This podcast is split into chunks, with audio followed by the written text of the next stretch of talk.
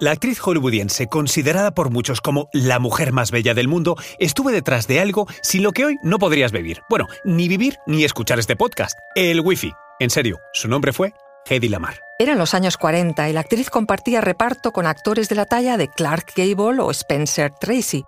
Pero lo más importante es que tenía una gran inteligencia y avanzó mucho en investigaciones de cosas tan, tan importantes como lo que acabaría siendo el Wi-Fi o Bluetooth o los teléfonos celulares.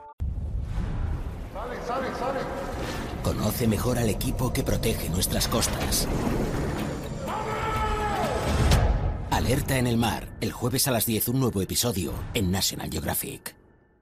Soy María José Rubio, historiadora y escritora. Y yo soy Luis Quevedo, divulgador científico. Y esto es Despierta tu curiosidad, un podcast diario sobre historias insólitas de National Geographic. Y recuerda, más curiosidades en el canal de National Geographic y en Disney Plus.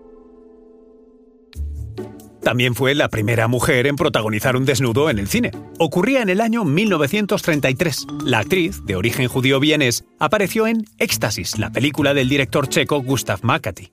Y esta sería solo una de las escenas de una vida de película. Se llamaba Hedwig Eva Maria Kiesler y había nacido en Viena en 1914. En la escuela, los profesores se dieron cuenta de que era superdotada. Comenzó a estudiar ingeniería, pero el arte dramático era su verdadera pasión. Así que abandonó sus estudios y comenzó a prepararse para hacer carrera en el cine. La película Éxtasis y el primer desnudo se convirtió en todo un escándalo y sus padres intentaron que dejara la interpretación. Fue entonces cuando apareció en su vida el magnate Fritz Mandel, también por cierto traficante de armas, que se enamoró perdidamente de la bellísima actriz.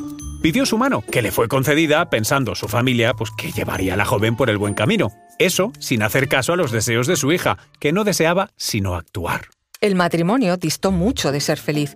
Los tremendos celos del traficante, que intentó comprar todas las copias de la película de desnudo de su esposa, hicieron que la actriz dejara el cine por imposible y retomara sus estudios de ingeniería.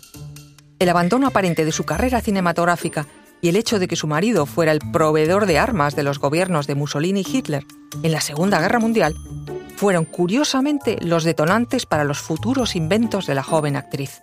Lo que Hedy hizo fue darle la vuelta a la tortilla y aprovechó las reuniones a las que iba obligada con su marido para poder hacerse con la información sobre la última tecnología armamentística de los nazis.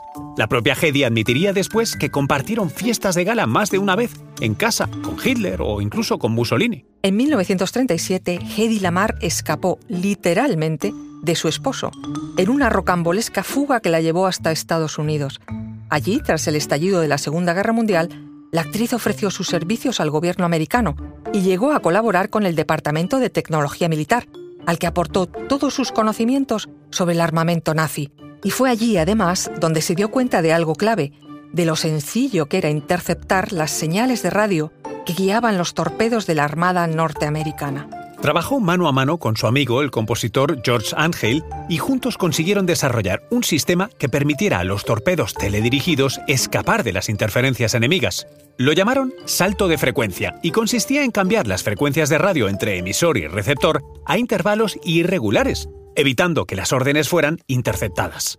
No eligió, por cierto, a su amigo músico al azar. Su sistema se basó en un principio musical, el uso de 88 frecuencias, las mismas que tiene un piano. Ambos registraron la patente y se la ofrecieron gratis al gobierno americano, que la mantuvo en secreto muchos años.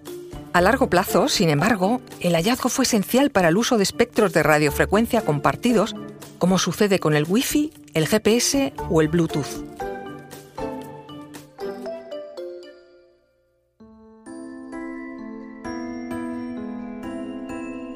Recuerda que Despierta tu Curiosidad es un podcast diario sobre historias insólitas de National Geographic.